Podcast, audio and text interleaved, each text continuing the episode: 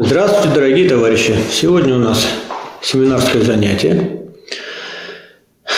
Должен напомнить, что лекция у нас была в феврале месяце, а сегодня на дворе май, поэтому многое может забыться, что свойственно для человеческой памяти. Поэтому мы должны сегодня будет вспомнить ряд основных положений э, теории империализма. И в том числе потому, что история так быстро иногда развивается, такие делает кульбиты и повороты, что те вопросы, которые казались очень далекие, вдруг поворачиваются неожиданной стороной. Вот. Ну, я вспоминаю студенческие годы, были 70-е годы, у нас была политэкономия социализма, политэкономия капитализма. Ну, казалось, вот в СССР социализм, а капитализм – это там, за границей, что-то такое чудное, непонятное, вот, весьма далекое. Прошло с точки зрения исторической перспективы совсем небольшое количество лет, и вот Россия оказалась у нас в капиталистическом лагере. Второе, давно уже, 77 лет назад, была одержана историческая победа над фашизмом, прежде всего немецким фашизмом. Тоже казалось, вот надолго это. На самом деле сейчас мы видим, что все это возрождается под иным ракурсом, под иным соусом. И мы должны все эти вопросы сейчас поднять и посмотреть. Поэтому мы должны вернуться немножко в теорию империализма, потому что сказать, любые политические, идеологические процессы, они коренятся в базисе. А базис – это прежде всего экономические отношения. Поэтому, если хотим получить правильные ответы на те вопросы, которые я поставил, какие-то иные производные, мы должны хорошенько разобраться в теории империализма. Поэтому давайте вспомним, вот что мы рассматривали в феврале месяце. Ведь капитализм – это определенный способ производства. Ведь кроме капитализма у нас пять способов производства. Поэтому капитализм, капитализм тоже развивается, проходит определенные этапы в своем развитии. И первый этап – это капитализм, так называемый капитализм свободной конкуренции. Мечта всех либералов и за океаном, и в Европе, и у нас в России.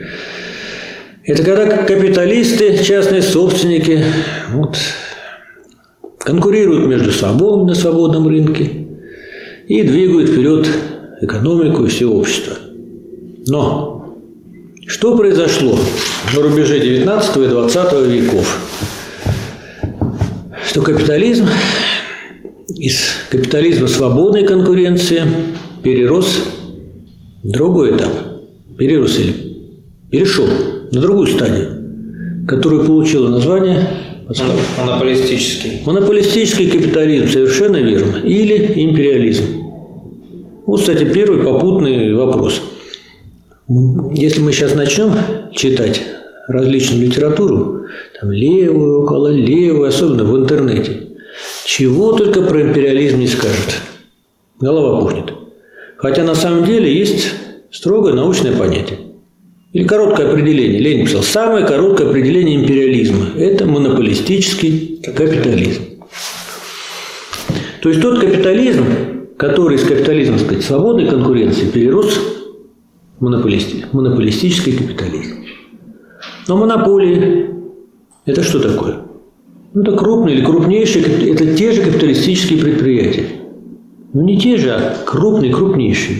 И не просто крупнейшие, а те, которые захватывают рынки сырья, значительные доли, рынки сбыта и прочее, прочее, прочее. И начинают диктовать свои условия.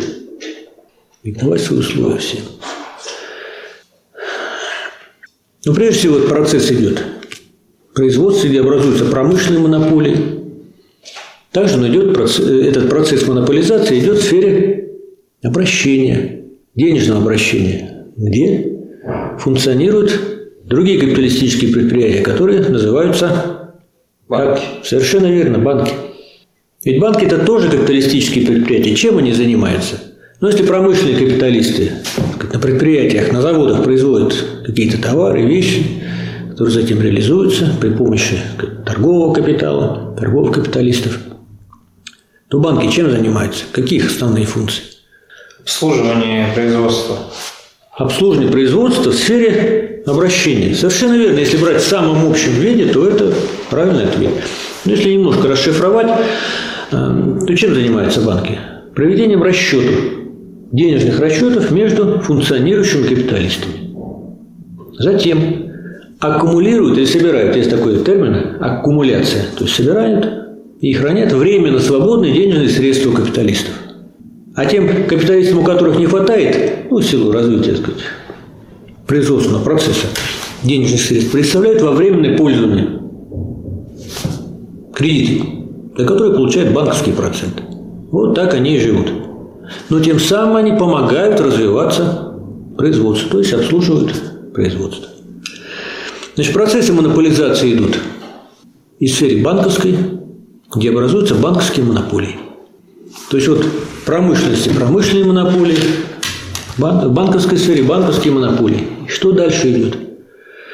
А дальше идет процесс сращивания банковских монополий или банковского монополистического капитала и промышленного монополистического капитала. И на этой основе образуется Финансовый капитал. финансовый капитал и финансовая олигархия. Ну, финансовая олигархия – это те представители финансового капитала.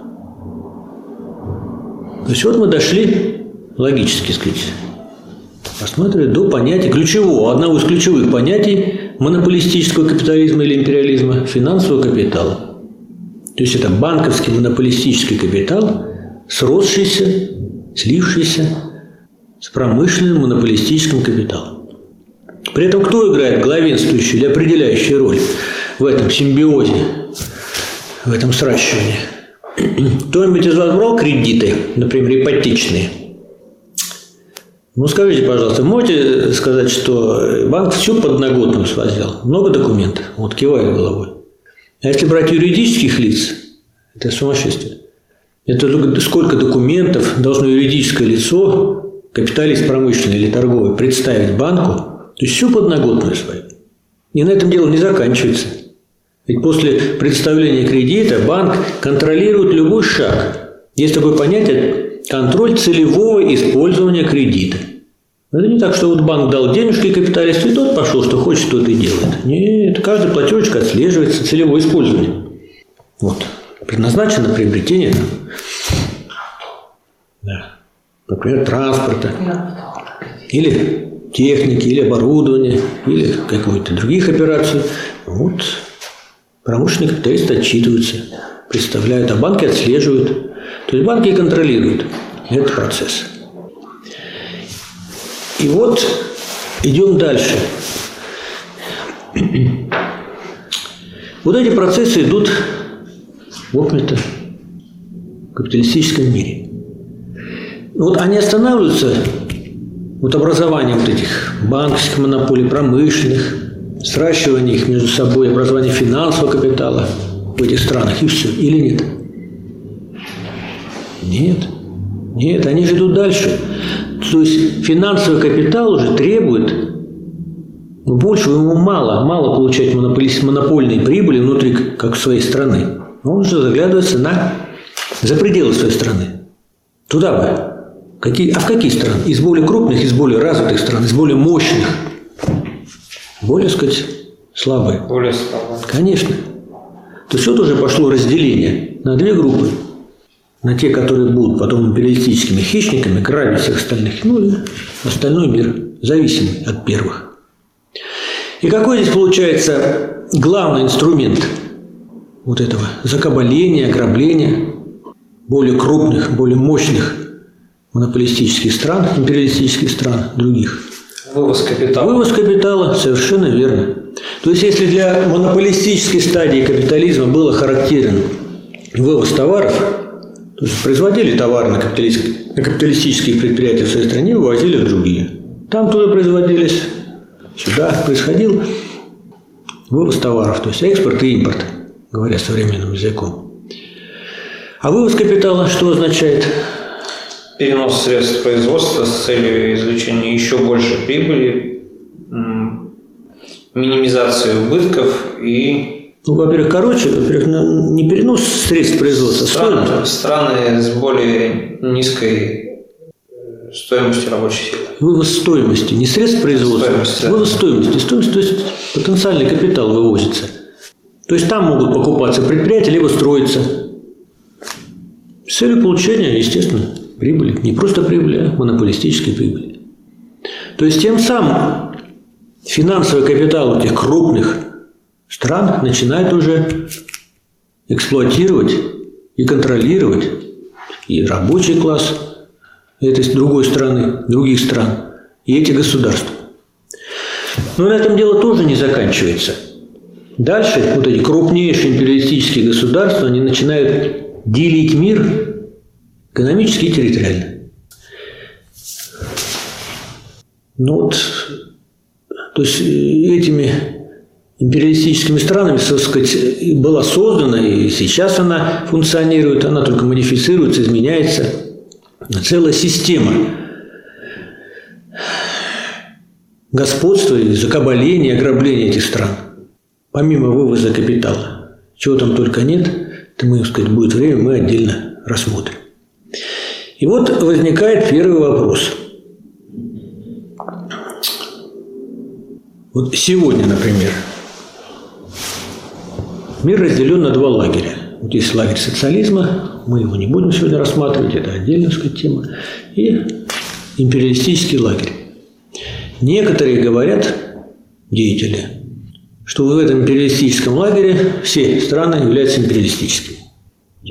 Действительно такая точка зрения встречается с разными модификациями. Вот можно так сказать или нет? Или что-то здесь не то, на ваш взгляд? Нет. А почему?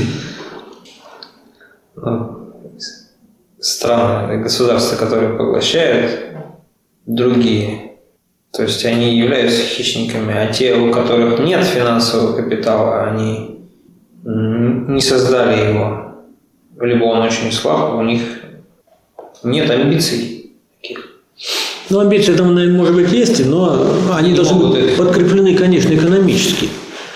Ведь что говорят вот эти отдельные деятели, которые много стран относят к империалистическим? Вот они не берут понятие финансового капитала, берут по названию. Вот взять какую-то страну, даже самую маленькую. Ведь там тоже идут процессы, и тогда шли, и сейчас идут монополизации, то есть концентрация, увеличение капитала, централизации. Вполне возможно, ну хорошо, и шутку, и всерьез, давайте возьмем какую-нибудь страну. Например, такую страну Ганделупу. Знаете такую страну? Слышал. Нет, Гваделупа – это само по себе. А Ганделупа – это страна из фильма периода СССР «Марка страны Ганделупы». Замечательный фильм. И вот такая страна. Вот идут там процессы. Промышленность образует свои монополии. Возможно. В каких-то отраслях. И в банковской сфере тоже процессы идут монополизации. И, безусловно, идет сращивание банковского капитала этой страны с промышленным капиталом. Образуется вроде как по названию финансовый капитал. Так ведь? Но это вот этот финансовый капитал соответствует понятию финансового капитала. Как, скажем, Ленин хоть рассматривал развитие этого понятия в работе империализм как высшая стадия капитализма. Нет, мы только находимся на полпути. Да, по названию может быть он финансовый капитал, но мы должны дальше проследить. Вот если финансовый капитал этой страны Ганделупа выходит за пределы своей страны, осуществляет вывоз капитала. Так? Если помимо вывоза капитала через систему расчетов, через систему там, кредитования целых государств и прочего, прочего, прочего, он начинает уже сказать, переходить в другие страны и грабить их, да, тогда мы можем сказать, что вот финансовый капитал этой страны является финансовым капиталом по понятиям, и эта страна, вот, мы, ее, мы должны отнести к империалистической. Но этого же нет. Нет, наоборот происходит. Это мы видим по всем экономическим сказать, показателям, по всем экономическим канонам, что у нас на сегодняшний день главная, сказать, империалистическая держава – это Соединенные Штаты Америки. Ну, вокруг нее хищницы поменьше вьются. Великобритания, Германия, Франция. Ну, наверное, мы можем еще продолжить этот список, но это, наверное, отдельная тема отдельного разговора. Так, какие у нас были еще вопросы? Докладываю уважаемым слушателям, что по состоянию на утро сегодняшнего дня проверено 56 контрольных работ. Все получили зачет и должен отметить, что все показали замечательные знания вот базовых понятий империализма, финансового капитала, вывоза капитала. Ну, те, кто не успел, я думаю, мы проверим. Время еще до зачета, еще целая неделя. Вот такое было небольшое вступление к нашей теме семинарского занятия. Вопрос, который вызвал обсуждение, вызывает до сих пор, а является ли Россия собственной империалистической страной? То есть еще раз давайте уточним. Вот есть лагерь империалистических стран. По количеству сколько там стран? Ну, около 200, если не больше. 200 стран входит. И все эти страны являются составной частью этого империалистического лагеря. Но составная часть не значит, что они собственно империалистическими.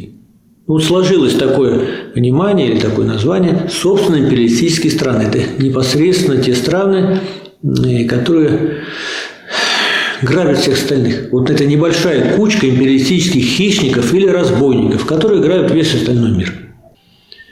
Вот Россия. Относится она, можно ее считать империалистической разбойницей или нет? И почему? Это важный вопрос.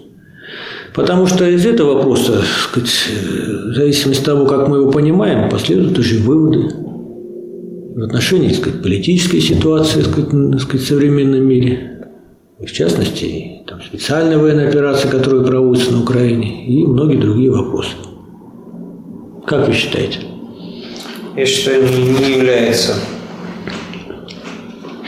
Потому что вывоз капитала не осуществляется. Если вывозится только товар, ну, вывозится стоимость. Э, ну, давайте вот подискутируем. Есть некоторые товарищи, которые даже статьи пишут, которые приводят примеры того, что российские монополии осуществляют вывоз капитала. В частности, «Газпром» строит заводы за рубежом, «Роснефть», там, другие компании. Это крупные монополии вообще-то. Они входят в число, наверное, 500 крупнейших монополий мира, промышленных монополий. То есть вывоз капитала вроде как на лицо. Иногда это встречается и в прессе, то одна наша монополия построила в какой-то стране завод или прикупила завод. Это же вывоз капитала. Если «Газпром» строит завод в какой-то стране, это вывоз капитала. Но еще раз, что такое вывоз капитала? Перенос стоимости. Это вывоз стоимости за рубеж. Это э, такое строгое научное понятие по-простому. Если капиталист данной страны либо покупает завод за рубежом, либо на его капиталы там строится завод. Он их, сказать, эксплуатирует рабочих другой страны и выкачивает оттуда прибыль. Это вывоз капитала. Но если «Газпром» э, построил завод в какой-то стране, это вывоз капитала? Нет, потому что он не может эксплуатировать рабочих. Ну, как-то не может. Ну, ну если «Газпром» построил завод, на этом заводе работают э, рабочие этой страны, не России, другой производит прибавочную стоимость, которая присваивается «Газпрому». Это же вывоз капитала. Конечно, вывоз капитала. Что здесь думать-то? Но если мы внимательно посмотрим, просто ли вывоз капитала является признаком империализма? Нет. Некоторые Ленина не читают. Вот где-то хватанули край мух, где-то услышали вывоз капитала. Не знаю, там, там, там. Прочитали в какой-нибудь газетке. Такая-то компания, скажем, Роснефть, построила завод. Все, вывоз капитала на лицо. А, все, у них вывод. Вывоз капитала на лицо? На лицо. Значит, Россия империалистическая страна. Нет, не так, дорогие товарищи. Значит, если мы как, более точно посмотрим, не вывоз капитала является признаком скажем, перехода капитализма свободной конкуренции в империализм, а монополизация рынка. Более важное, преобладающее, решающее значение вывоза капитала по отношению к вывозу товаров. То есть мы должны посмотреть, вот положить на чашу весов, ну, так сказать, может, по-простому. Вот вывоз товаров, вывоз капитала. Более того, я хочу сказать, если вот возьмем большие отчеты, э, сейчас э, промышленные, сказать, э, ну, капиталисты, промышленные предприятия, вообще банки должны публиковать отчетность. Есть список отчетности, и она достаточно информативная. Вот если вы возьмете годовой отчет «Газпрома», то вы увидите, там две странички, где карта мира. На одной страничке Государства, в которых «Газпром» имеет заводы свои. И это количество государств 20. Это много ведь? Много. В 20 странах «Газпром» имеет заводы производства. Это вывоз капитала. Но пока это ни о чем не говорит. А вот на другой страничке дана цифра и показаны, так сказать, страны, в которых, в которых «Газпром» вывозит товары. И таких стран 120. Видите, как получается, да? Ну, что все-таки преобладающее даже для «Газпрома»? Вывоз капитала или вывоз товара? Вывоз товара. Конечно, вывоз товара. То есть это сырьевая монополия. Это, круг, это действительно монополия, промышленная, ну, такой сырьевой направленности. А этим мы возьмем Россию в целом. Посмотрим цифры. Сейчас, благо, можно зайти на сказать, сайт Росстата, на сайт Центрального банка. Все эти цифры публикуются, правда, и там нужно сказать, покопаться тоже и кое-что отсеять. Лишнее там пытаются спрятать концы вода. Но некоторые цифры понятны. Вот вывоз товаров из России, объем вывоза товаров, ну, в лучшие годы был 500 миллиардов долларов. Ну, последние годы, после всяких кризисов, санкций, ну, где-то 300-350 миллиардов долларов. Это вывоз товаров. Ну, давайте запомним эту цифру. А вывоз капитала какой? Вот на сайте Центрального банка э, есть такой раздел, называется «Прямые инвестиции». Вывоз капитала осуществляется в двух формах. Прямые инвестиции и портфельные. Прямые инвестиции – это те инвестиции, которые позволяют, тот вывоз капитала, который позволяет контролировать это предприятие полностью. Ну, как правило, все предприятия акционерные общества. Ну, сколько ну, если возьмем арифметику, 51% акций дают право контролировать это предприятие. Портфельные инвестиции – это просто вложения, которые не дают э, их владельцам права контроля над предприятием. Ну, по жизни там может быть разные цифры, но меньше контроля. Там 5%, 10%. Просто они вложили с надеждой, что они выплатят дивиденды. Так вот, цифра прямых инвестиций. Она на порядок меньше – порядок. Но при этом прямые инвестиции тоже надо посмотреть. Вот любопытная эта статистика. Я сейчас вам приведу. Так, прямые инвестиции из Российской Федерации. Ну, те последние данные, которые есть на Центральном банке.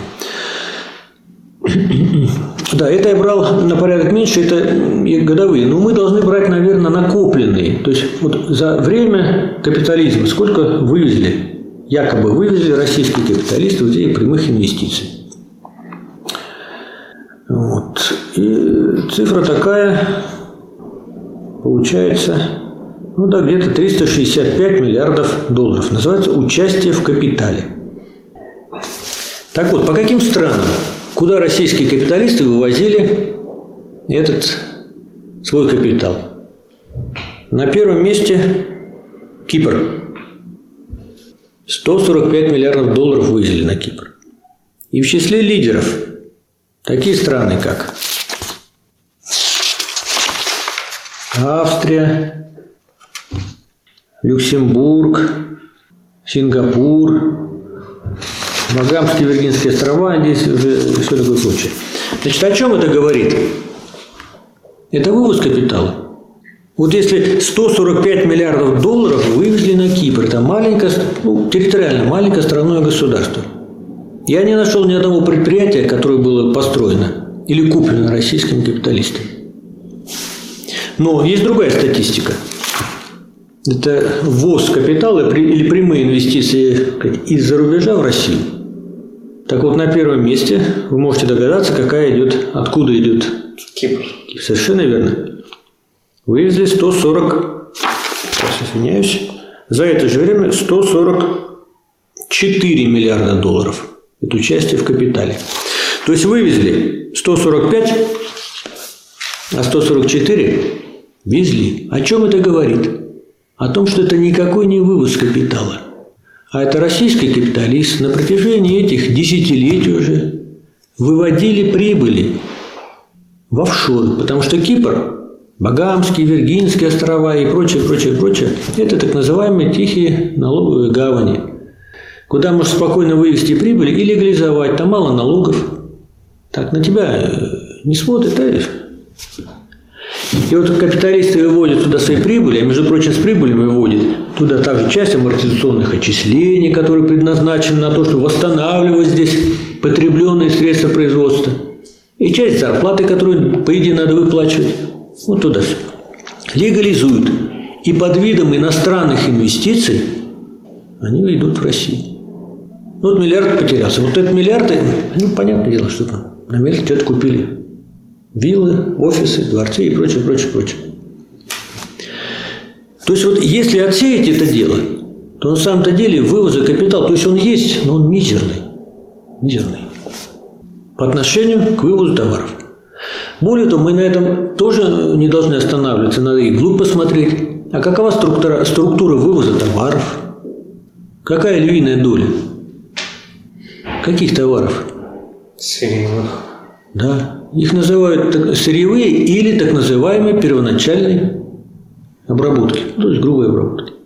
Это львиная доля. А вот так Какая структура экспорта, когда вывозится сырье и продукты первичной обработки, для каких стран характерна? Для какого типа стран? Для развитых или не очень? Не очень развитых. Не очень, да, это вы мягко сказали. Вообще-то для колониальных, полуколониальных, зависимых стран. Зависимых стран. То есть вот получается такая ситуация. То есть вроде бы вот один вопрос, но он тянет за собой – много других. И поэтому, когда э, вот читаешь вот эти поверхностные заявления, да, ну вот, когда начинаешь вглубь туда идти, то получается все с точностью до наоборот. Ну, мы пока в силу отсутствия времени мы рассматриваем на лекции и, скажем, другие позиции. Ну, вот можем рассмотреть, например,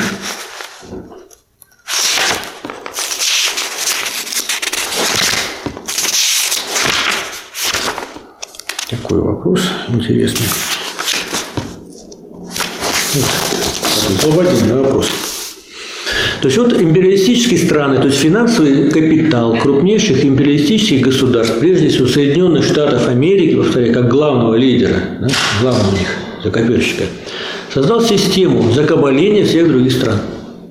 Вот это, знаете, как спрут, у которого, не знаю, сотни щупалец.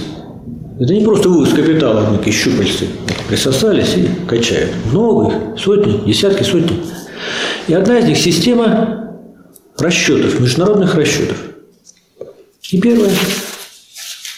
Ну, если, так сказать, весь мир повязан вот таким образом, экономическими связями, товар экспортируют, импортируют и много чего другого, и услуги, и вывоз капитала осуществляется. Это делают банки.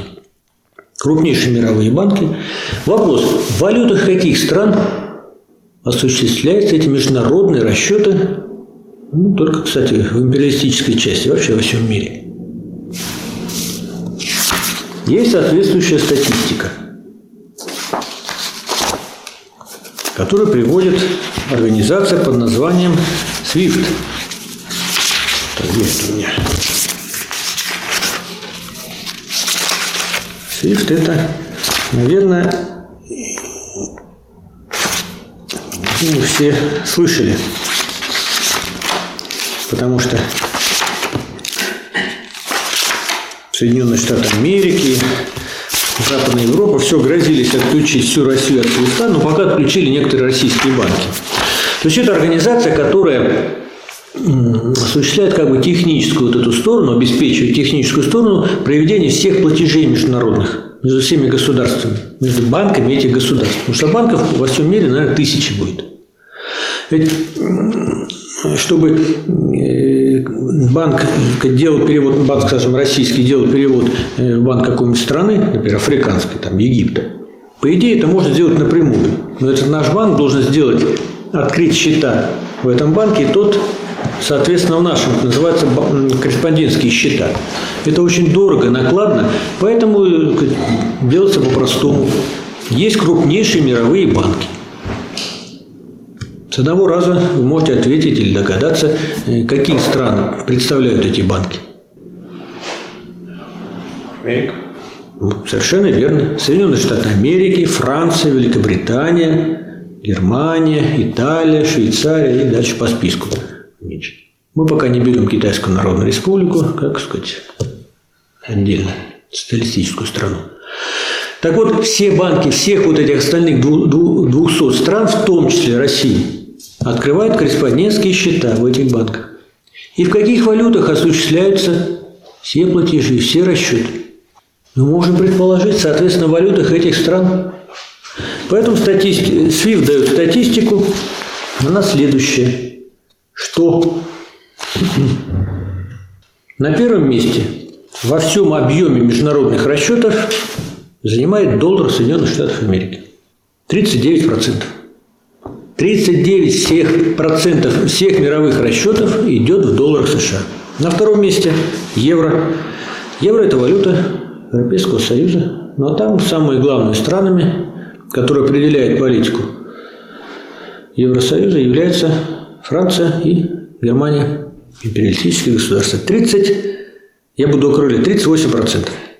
На третьем месте британский фунт, Великобритания, еще одна империалистическая держава, почти 7%.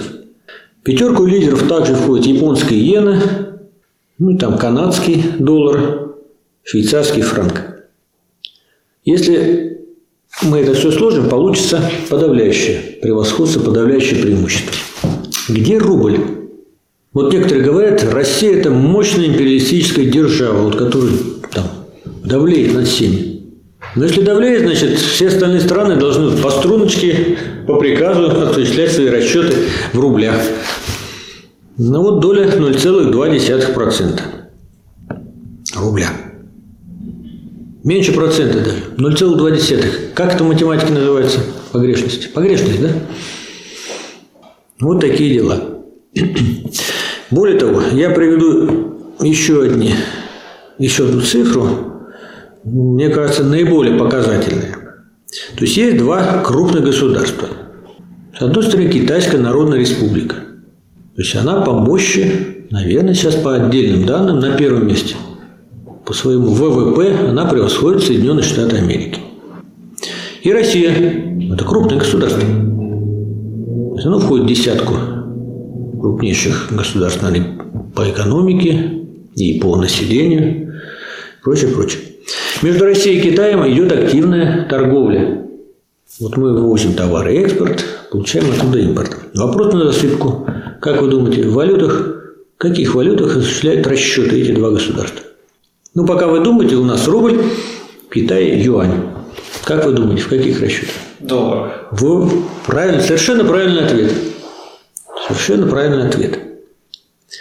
Что если мы возьмем экспорт, экспорт, то есть э, то, что Россия возит в Китай, доллар занимает 39%, евро 44%.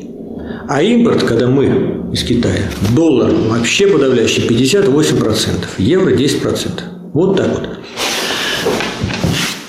Россия находится не, не просто там такой легкой конкуренции, жесточайшей конфронтации да, с Соединенными Штатами Америки, с Европой, особенно сейчас, Китайская Народная Республика то же самое. А между собой осуществляют расчеты долларах и евро. Почему? А вот настолько мощные империалистические государства, вот они создали такую систему международных расчетов, что вот никуда не деться. Даже те, кто хочет вроде как вырвать. Это сейчас, когда противоречия обострились до предела уже, предела, и только ставится вопрос там, российским руководством перед Китаем, что давайте переходить на расчеты своих национальных валют. Они могут до сих пор. Вот один, э, сказать, на мой взгляд, очень такой показательный пример. Ну, закончить бы я хотел первый час. Вообще, какая перспектива развития? Куда нас кривая выведет? Как, как вы думаете? Или может вывести? Вот чтобы определить тенденции развития империалистической части мира, мы что должны опять вспомнить? Какой еще действует экономический закон в эпоху империализма? То есть вот главная генеральная тенденция, да? Образование монополий, финансового капитала, экономический и территориальный раздел мира между крупнейшими империалистическими хищниками. Еще действует закон неравномерности экономического, политического. политического развития разных стран эпохи империализма. А что вытекает из действия экономического закона? Это базис базисные отношения, определяющие. А то, что в ходе экономического развития ведь может измениться сказать, расстановка сил, так ведь? Какие-то государства отойдут на второй план, а какие-то выдвинутся на первый. Эта история покажет. Вот вспомним, давайте возьмем два крупных, скажем так, периода. Это начало 20 века и через 50, и что произошло через 50 лет. То есть какие страны можно было назвать собственно империалистическими хищниками в начале 20 века, когда сформировался уже империализм во всем мире. Германия, Великобритания. Совершенно верно. Германия, Великобритания, Франция. На той части в Америке, Соединенные Штаты Америки, на Дальнем Востоке Япония и, будем брать центр, это Россия.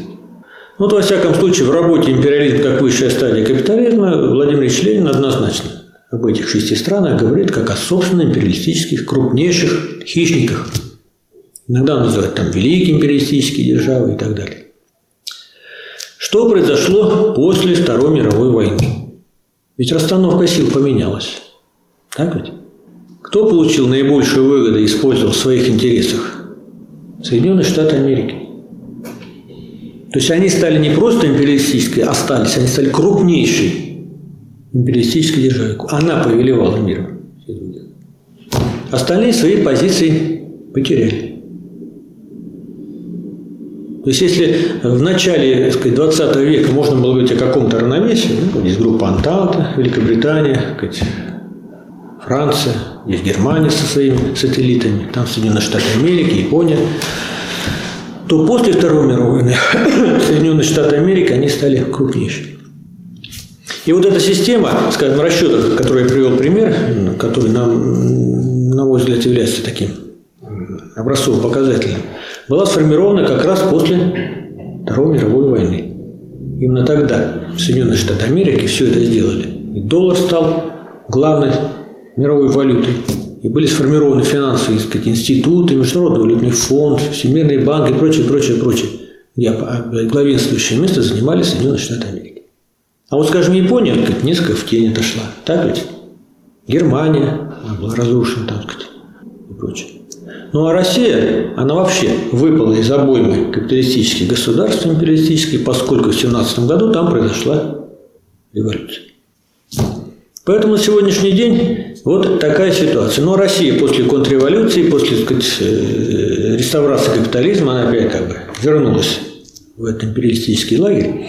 Но империалистический на страну, собственно, империалистическую пока не тянет.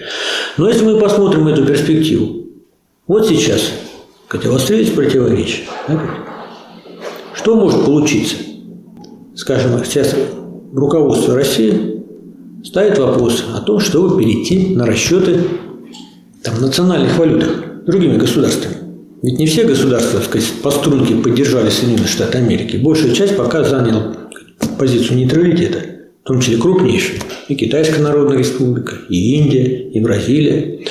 То есть мы можем предположить, что если, скажем, там договорятся между собой, ну, здесь нельзя говорить договорятся, здесь, как говорится, заставляет крупнейший сказать, хищник, заставляет других, что может такое случиться, что рубль займет какую-то сказать, позицию. И Россия будет осуществлять его капитал сколько-нибудь значимый. И рубль будет неформально, сказать, свободно конвертируемой валютой, он будет сказать, осуществляться сказать, в расчетах экспорта, импорта поставок других стран. Может, все может случиться. Но это мы увидим только, когда посмотрим, сделаем экономический анализ, сказать, это, сказать, тенденции развития. Они так, как некоторые хотят. Вот, мне кажется, вот надо припечатать режим, наш правящий режим, каким-то крепким словцом. Вот сказать проклятые капиталисты, это, наверное, слабовато. Так? А вот сказать проклятые империалисты, это будет уже так весомо. Но я думаю, нет. Мы должны взять цифры, экономическую статистику и рассмотреть. И, так сказать, этот анализ, этих синтез нам покажет. Сделаем выводы. Переходим к вопросам. Второй час занятий. У меня вопрос такой про товары, про оружие, про торговлю нашей страны оружием, стран ну, Ближнего Востока. Является ли это, хм, как сформулировать Признак империализма. Может, вот, и, может быть, люди думают, что вот это и является каким-то таким, а выразить это не могут. Что, ну, говорят, что вот это, это, ну, там, это торгуем. Это. Вернемся к тому, что мы рассматривали вот на первом часе. Есть понятие империализма, так ведь? Торговля оружием входит в понятие империализма? Нет. Это монополистический капитализм, монополии, вот оно сердцевина понятия империализма. Кто внимательно читал работу Ленина «Империализм как высшая стадия», там найдет у Ленина развернутое определение. Как он писал, признаки империализма. Их пять. Давайте еще раз перечислим. Образование монополий? Промышленных монополий, образование финансового капитала, то есть сращивание банковского монополистического капитала с промышленным образованием финансового капитала, финансовой олигархии, значит, вывоз капитала, который имеет решающее значение по отношению к вывозу товара. Третье. Экономический раздел мира между крупнейшими империалистическими государствами. И, наконец, территориальный раздел мира. Экспорт вооружений входит сюда в понятие? Нет, не входит. Вот и мой ответ на вопрос. Если товарищи хотят иначе, они должны это доказать. А не просто сказать, вот Россия вывозит э, вооружение в такие-то, в такие-то страны, она империалистическая держава. Ну, пускай докажет. Еще какие вопросы? Может быть, тогда переходим к вопросам слушателей. Да, вопрос от Андрея по поводу семинара. Не прислал ответа на этот семинар. Можно ли прислать ответы после семинара или будет уже поздно?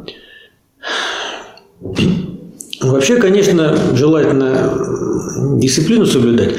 Ну, однозначно надо это сделать ну, за несколько дней до экзамена. Ну, скажем, на этой неделе еще возможно. Я проверю. То есть у нас э, экзамен будет через неделю, 18 или 18 правильно? Да. Присылайте до конца недели. Вопрос от Павла. Шведская Икеа получает, получается вывозит капитал, так как преобладает эксплуатация рабочих других стран, а не вывоз товара, сделанного в Швеции. Так? Если шведская Икеа имеет заводы, принадлежащие им, то это однозначно вывоз капитала.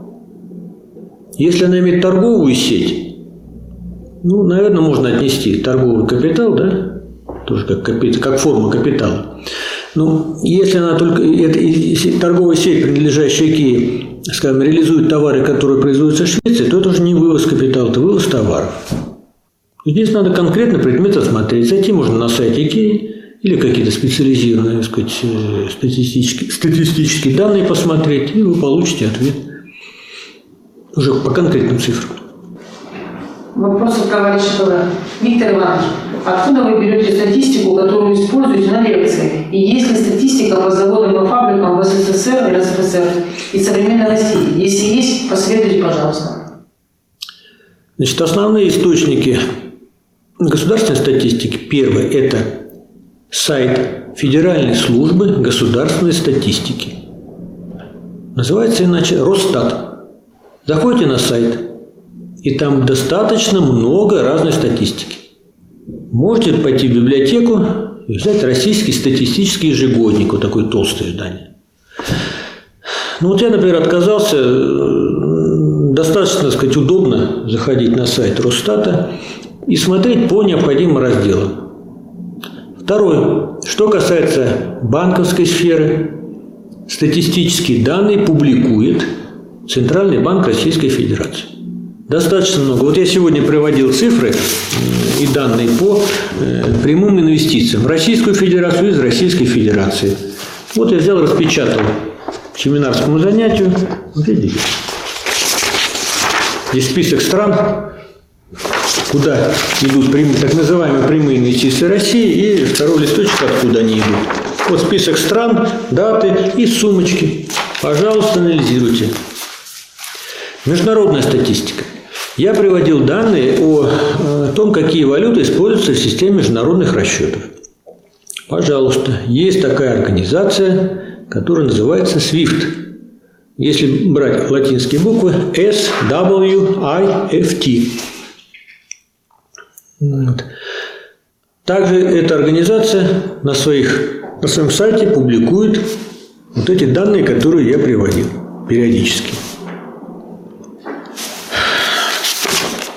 Есть международные финансовые институты, например, Международный валютный фонд. У него есть сайт. Пожалуйста, заходите, и вы можете найти данные, вот я приводил данные, доли и объемы национальных валют в общем объеме официальных валютных резервов стран. Ну, тех стран, которые раскрывают свою структуру. Пожалуйста, я, кстати, могу вам привести. Вот. вот эти данные взяты с сайта Международного валютного фонда. И также много других международных организаций. Есть специализированные подразделения Организации Объединенных Наций, например, Организация экономического сотрудничества и развития. В феврале месяце у нас была лекция. Я приводил данные по количеству часов, которые отрабатываются в течение года в разных странах. Если вы помните, что на первом месте по наименьшему количеству отработанных часов в течение года, ну, соответственно, наименьшему количеству рабочего Э, рабочего дня. Германия, Франция, там в конце списка Россия и другие страны. Вот эти данные взяты, взяты с сайта Организации экономического сотрудничества и развития.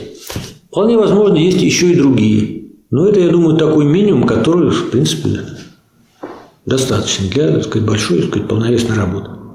Вопрос от Николая. Сейчас Россия ставит условия расчета рубля, значит доля расчета рубля увеличится, а Россия движется в сторону империализма. Так? Давайте этот вопрос разделим на две части.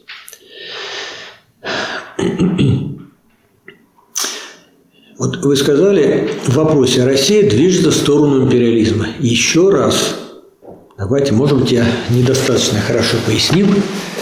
Россия не движется в сторону империализма. После того, когда в России завершилась реставрация капитализма, она вся целиком оказалась в империалистическом лагере. То есть Россия вместе с другими э, странами, так сказать, осколками СССР, там, Литвой, Латвией, Эстонией, Молдавией, Грузией и так далее по списку, они являются составной частью империалистического мира – вот первый вывод, который надо сделать. То есть и другого-то мира нет. Уже сто лет весь капиталистический мир уже в стадии империализма находится. Все страны. Но внутри этих стран, внутри этого лагеря капиталистического или империалистического, такое четкое разделение труда, если это можно взять, слово такое, в кавычках. Есть небольшая группа, собственно, империалистических стран, вот они хищники, разбойники, которые грабят других, и большая часть государств стран, ну, которые являются зависимыми, которых эти хищники ограбляют. Вот это первое замечание. Что касается того, куда пойдет развитие. Ну вот мы обсуждали минут 10 назад, жизнь покажет.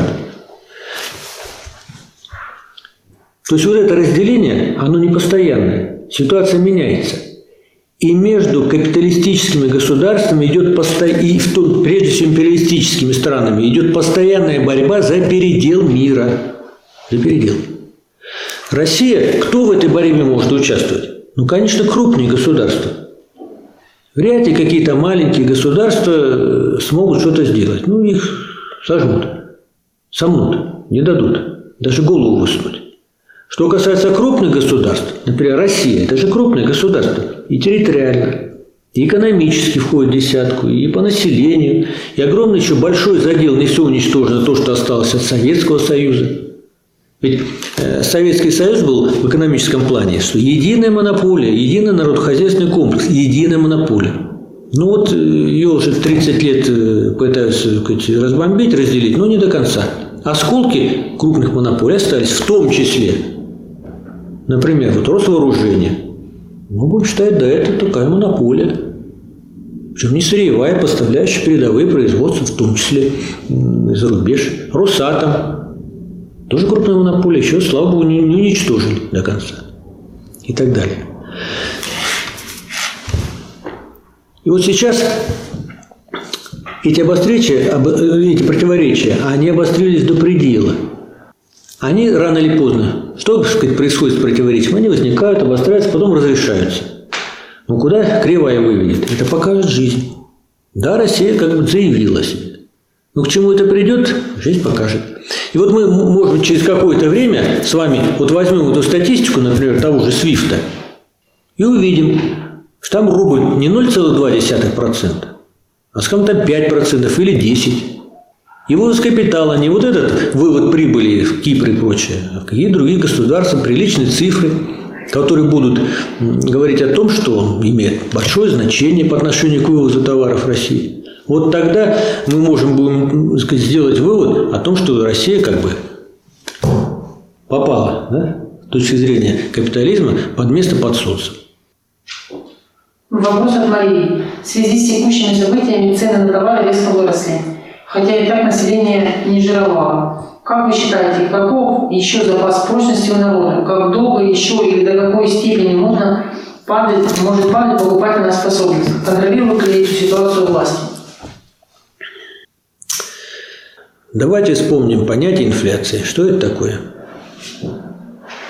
Рычаг, который государство включает. Ну, понятие сначала, потом уже как используется. Это повышение, давайте, повышение цен на все товары, кроме, кроме товара рабочей силы. И вот это изобретение капиталистов, умных капиталистов, оно было взято на вооружение, наверное, перед Второй мировой войной. Да. А сейчас повсеместно практически все капиталистические государства – и собственно империалистические, и те, сказать, которые зависимы, взяли на вооружение этот метод. Замечательный метод. Смысл в чем? В том, чтобы... Ну, понятно, что основа капитализма – вот эксплуатация. Когда капиталисты высасывают прибавочную стоимость, которая создается трудом рабочих. Но помимо этого, они еще себе отнимают у этих рабочих и у всех трудящихся за счет инфляции. То есть, когда цены на товары повысились, зарплату нет. Или там через какое-то время и не полностью. То есть, дополнительно увеличивают свои прибыли. Вот это понятие. Значит, идет повсеместно. Обратите внимание, вот буквально на днях статистику дали, ну, даже наши средства, буржуазные средства массовой информации, что в этом году каких странах и сказать, на какой процент поднялась, поднялись цены, инфляция. То есть, как правило, вот в капиталистических странах буржуазные государства используют так называемую ползучую инфляцию. Но есть галопирующая инфляция, когда в десятки, сотни раз. Страшное дело, то, что у нас было там, 20 лет назад и так далее.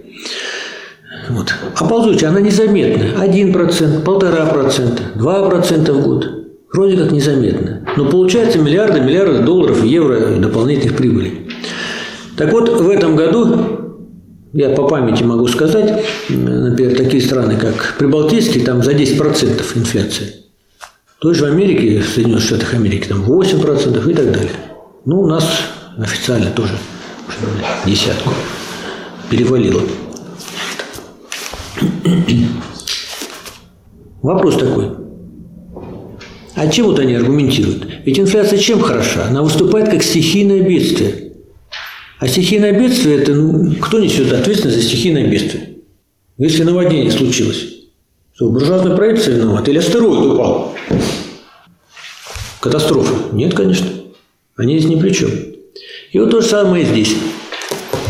И вот, этот, вот эта ситуация, которая сейчас возникла, да, обострение противоречий между Россией, скажем там, и Соединенных Штатов Америки и так далее, специальная военная операция, которая проводится Россией на Украине, это тоже повод, в том числе и буржуазных государств Западной Европы, Соединенных Штатов Америки, переложить тяготы и лишения на трудящихся и своих стран, а через вот эту систему сказать, своего господства и на трудящихся всех, всего остального сказать, другого мира. Они же там смотрят сказать, и анализируют, какие пределы. Да никаких здесь пределов нет. Потому что предел здесь один, э, сказать, когда рабочий класс будет организован. Вот только он, организованный рабочий класс, может поставить предел, как бы, совершив сказать, переворот в капиталистическом способе и построив социализм. Можно еще я вопрос задам? Конечно. Про... Ну, у меня такой вопрос. Э, это буржуазный термин глобализация. Это он специально придуман для подмены понятия империализма? Или это как-то никак вообще не связано? Совершенно правильно говорите, да. Это, это термин. Специально, специально подмена понятий. Подмена понятий вместо сказать, ленинской теории империализма. Глобализация. Все глобальное, все общее. Вот есть такое понятие транснациональные корпорации или транснациональные монополии. Ведь они действительно есть. Так ведь? Ну, как бы вот они упор делают на то, что у нас слово транснациональное, вот и как бы наднациональные. Вот они чти. Не американские, не германские, не, ну, вот они над всеми стоят. Обезличенные. Да. Хотя на самом деле, если копнуть туда, всегда увидится национальное лицо. Даже конкретные фамилии с паспортами, да, кто за ними стоит. А так, повторюсь, что совершенно верно вы отметили. Это попытка заменить, подменить ленинскую теорию империализма. Более того, и даже и, сказать, и понятие характера эпохи, как переходной эпохи от капитализма к коммунизму в всемирном масштабе. Ведь вот в этом характере эпохи, по Ленину, да, и жизнь нам показывает, идет борьба между лагерем социализма, нарождающимся, и уходящим так сказать, в историю с исторической сцены империалистическим лагерем – а глобализация все нет. Не только, так сказать, нет, так сказать, ленинской теории империализма, так вообще ничего. И социализма нет. Все глобальное. Спасибо. Так, э, вопрос от Сергея. Минпромторг составил перечень товаров, которые можно будет ввозить в Россию без разрешения правообладателя. Что это за пиратская форма поведения? Россия решила нарушить все международные правила, какие только можно? Да нет, это известная, так сказать, форма экономического нельзя сказать сотрудничества. Это попытка э, как-то обеспечить себя теми товарами, которые внутри страны не производятся в условиях санкций. То есть это так называемый параллельный импорт. Завозятся товары, которые производятся вот этими монополиями, но без их согласия. Ну, какие там попали по списку? Ну, например, автомобили, не знаю, как Бентли америк... Э, английский. Есть, сказать, официальный путь, когда заключается, наши, скажем, дилеры заключают, торговые капиталисты заключают договор с этой компанией, и дальше, сказать, завозят товар. И другое дело, когда те же товары, производимые этой же фирмой английской, завозятся, но уже без согласия. Наверное, будет более длинный путь и так далее. То есть это попытка так сказать, российского буржуазного государства как-то выжить, обеспечить теми товарами, которые э, сегодня в стране не производятся. Вопрос от инженера БЛС. Какова вероятность возврата к плановой экономике при международной блокаде России? Значит, это разные вопросы, они не связаны. Вероятность вернуться к плановой экономике можно только после совершения социалистической революции и строительства социализма в стране. То есть плановая экономика – это социалистическая экономика. Социалистическое непосредственно общественное сказать, производство. В условиях капитализма, какая бы развитая страна была, плановой экономики нет. Есть элементы планирования. Вот. Что касается России, ну вот смотрите, на протяжении 30 лет э, в финансово-экономическом блоке правительства господствовали так называемые либеральные идеи. Они чурались плана, знаете, чур-чур меня. И вот сейчас, после вот этой ситуации, все равно они остаются там наверху. Тоже Набиулину по-прежнему оставили во главе Центрального банка проводить ту же разрушительную политику, которую проводили три десятилетия. И в финансово-экономическом блоке правительства те же лица. Значит, они будут проводить ту же политику. То есть политику вот того, так называемую либеральную, которая смотрит назад, а не вперед. Поэтому, э, что здесь сказать? Ну, пока не будет смена курса, значит, не будет даже элементов планирования. У нас принят, кстати, закон о государственном планировании, а планов нет.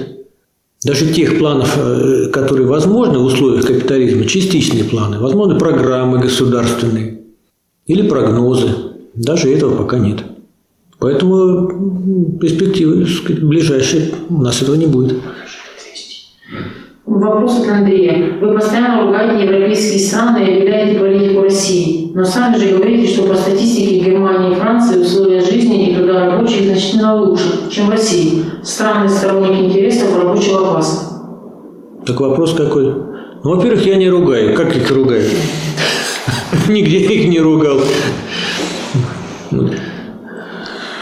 Значит, если брать э, с точки зрения развития, то на чем то мы должны признать, что вот эти страны, которые называются Франция, Германия, Великобритания, Соединенные Штаты Америки, там, Япония, Корея и так далее, это развитые страны капиталистические.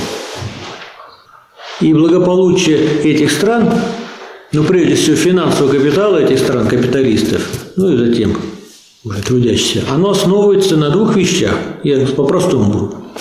На высоком уровне развития техники, промышленности, экономики и капитализма. Ну и ограбление. Это первый пункт. И второе ограбление зависимых стран. И часть того, что они получают, эти капиталисты, да, финансовый капитал этих стран, они отдают частично трудящимся своих стран. Поэтому их не ругаю. А опыт, кстати, опыт ведения капиталистического хозяйства как раз надо использовать именно этих стран – вот скажем, российской буржуазии,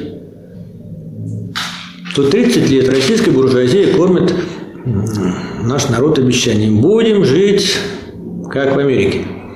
Ну, даже по-простому. Но если вы хотите, чтобы жили как в Америке, значит, что нужно делать в области экономической политики?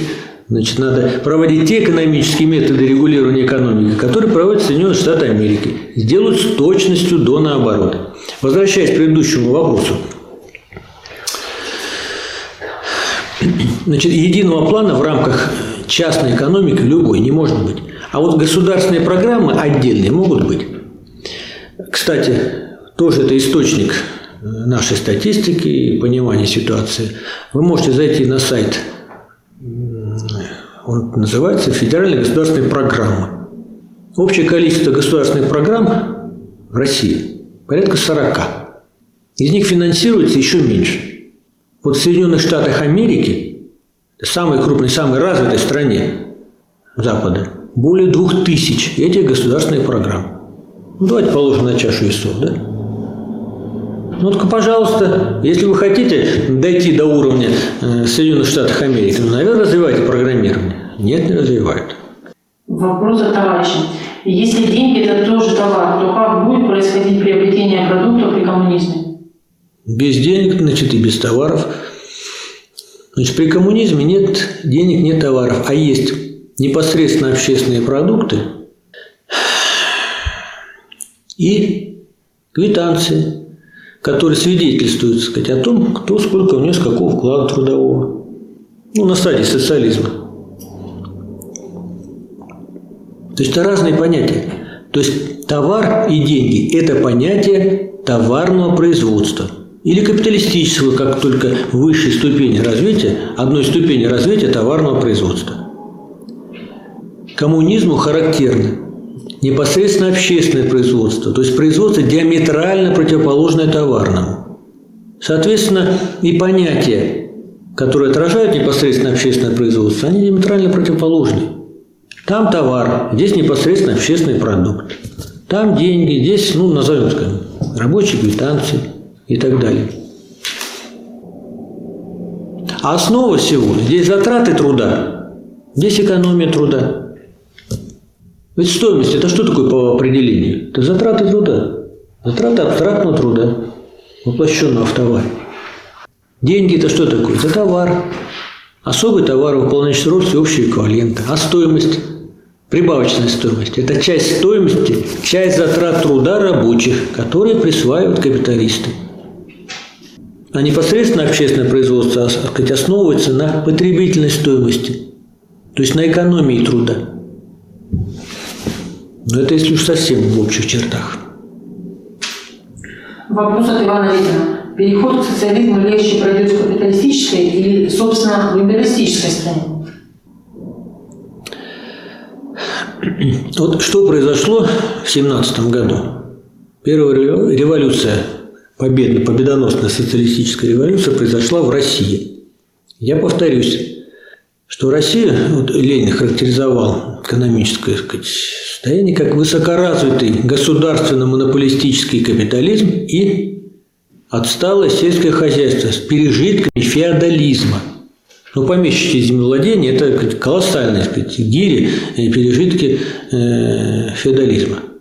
Но революция происходит слабом звене империализма.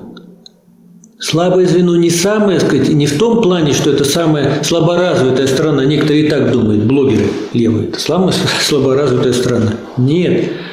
Слабое звено с точки зрения объективных и субъективных предпосылок. То есть вот среди всех стран наиболее, сказать, условия объективные сказать, и субъективные созрели для социалистической революции где? В России в комплексе своем. Ну, кстати, в Германии тоже. Но в Германии революция была задавлена крайне. Вопрос от Павла Попова. Есть ли классификация места страны в мире по соотношению вывоза капитала к вывозу, вывозу товаров? Я такой не встречал. Вы можете быть первым исследователем, который предоставит нам эти результаты.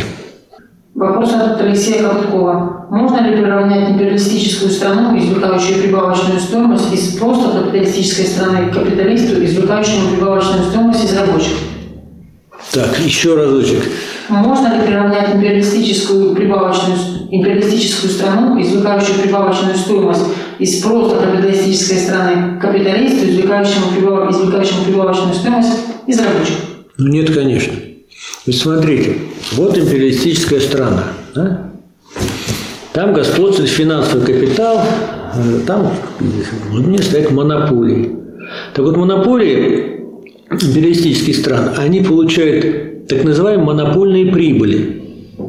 Куда входят вот в эти монопольные, огромные монопольные прибыли? Прибыль, которую они извлекают и своих рабочих, эксплуатируя рабочих внутри своей страны, Плюс они получают прибыли от эксплуатации рабочих других стран за счет вывоза капитала. И плюс еще всякие надбавки вот этих монопольных прибылей за счет всех этих механизмов, которые они создали для вытягивания, высасывания прибавочной стоимости или прибыли. А что касается, э, скажем, зависимой страны или просто капиталистической страны, ну да, она высасывает сказать, прибыль своих рабочих. И часть этого отдает да, хищникам империалистическим. Но за счет вот этих всех инструментов. Их очень много. Это, как в известном романе, да, приносят на блюдечке с голубой каемочкой сами. Попробуй не принеси, что тогда будет? Будут санкции. Санкции не подействуют. Что тогда? У берегов этой страны появятся авианосцы, крылатые ракеты, бомбардировщики начнут летать.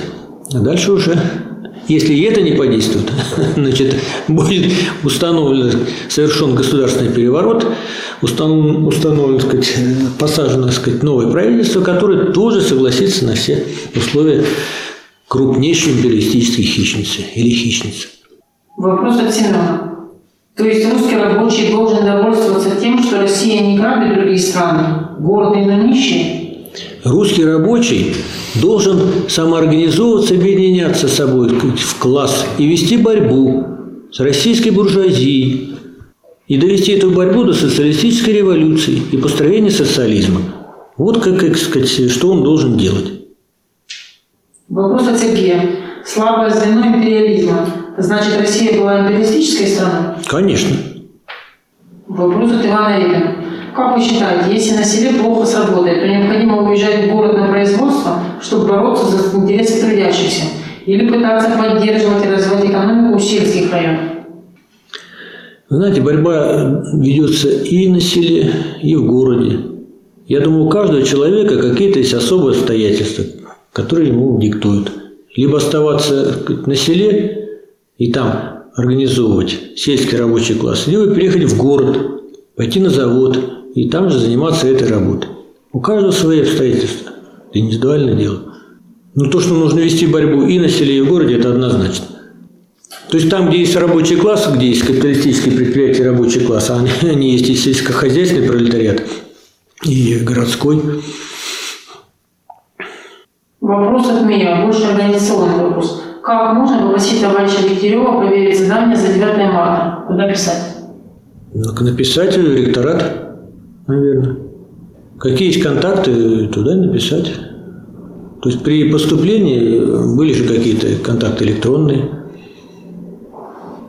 Вопрос от Сергея. Сто лет назад Россия была империалистической, а теперь нет? То есть страна деградировала по сравнению с 17 годом? Давайте еще раз проследим историю развития сказать, России. Вот Ленин называл ее империалистической, относил к империалистическим. Но ну, вот этот империализм, я уже третий раз повторяю, был, так сказать, с особенностями, сильнейшими, так сказать, феодальными пережитками в виде помещичьего землевладения. И власть тогда, скажем, была еще царя и помещика. В 1917 году в России свершилась социалистическая революция. И с этого момента Россия, так сказать, стала советской. Она покинула империалистический лагерь и создала новый лагерь, социалистический, ну, который прирастал. Революции были там дальше уже. Там и в Монголии, и, сказать, после Второй мировой войны, Китайская Народная Республика и так далее. То есть Россия поднялась на более высокую ступеньку по отношению к самым там, передовым империалистическим государствам. То есть они остались вот, в эпохе капитализма, а Россия скаканула в другую эпоху, в коммунистическую. И, кстати, экономика, можно назвать это единой монополией, работающей на благо всего общества, на нужды всего общества. После того, как в СССР был совершен контрреволюционный переворот, произошел переходный период от коммунизма куда? К капитализму. То есть из более высокой формации Россия была отброшена куда? Назад, капитализм. В какой лагерь? Который был империалистический лагерь. Но этот процесс сопровождался еще обычным разрушением экономики, всего и вся. Поэтому вот она и оказалась такой. Если сказать, те, кто совершили переворот, совершили сказать, реставрацию капитализма, они разрушали наше производство, заводы, фабрики и в городе, и на селе. Вот она такой оказалась там, зависимой по отношению к крупнейшим мировым империалистическим государствам. Сейчас попытки какие-то делаются. Ну, это э, немного отклонюсь. Вот, э, буквально готовился к семинару, посмотрел статистику. Темпы развития, э, темп объемов промышленного производства. То есть вы знаете, что буржуазная статистика любит давать показатели, сравнивать ВВП, воловой внутренний продукт. А воловой внутренний продукт, он берет только часть реального производства товаров, а так снова услуги. Там что-то накручивать, накручивать много. Поэтому, если брать ядро сказать, экономики, промышленное производство, то вот интересно сравнить. В чем обратил внимание, что вот если вы зайдете на сайт Росстата, Федеральной службы государственной статистики, начинают почему-то с 93 -го года. Если с 93 -го года посчитать, то у нас э, получается, что даже рост объемов промышленного производства. Но я это архивы сохранил. Вот вообще это брать-то надо, ну, как минимум 90-й год, когда уже скажем, начался процесс приватизации, все, сказать, остатки социализма были разрушены. Так вот, в 91-92 году было огромное падение. Вот если брать отчет с 90 -го года, то на сегодня, за, 20, за 32 года объем промышленного производства так и не достиг уровня РСФСР 90 -го года. Вот он, показатель того, как хозяйствует в кавычках наша российская буржуазия. Три десятилетия, четвертое десятилетие пошло. Я сказал, не могут достигнуть того уровня, который был на, на уровне 90-го года. Хотя, по большому счету, если вы посмотрите историю, ну, 10 лет достаточно, чтобы экономику поднять, даже капиталистическую. И примеров это предостаточно.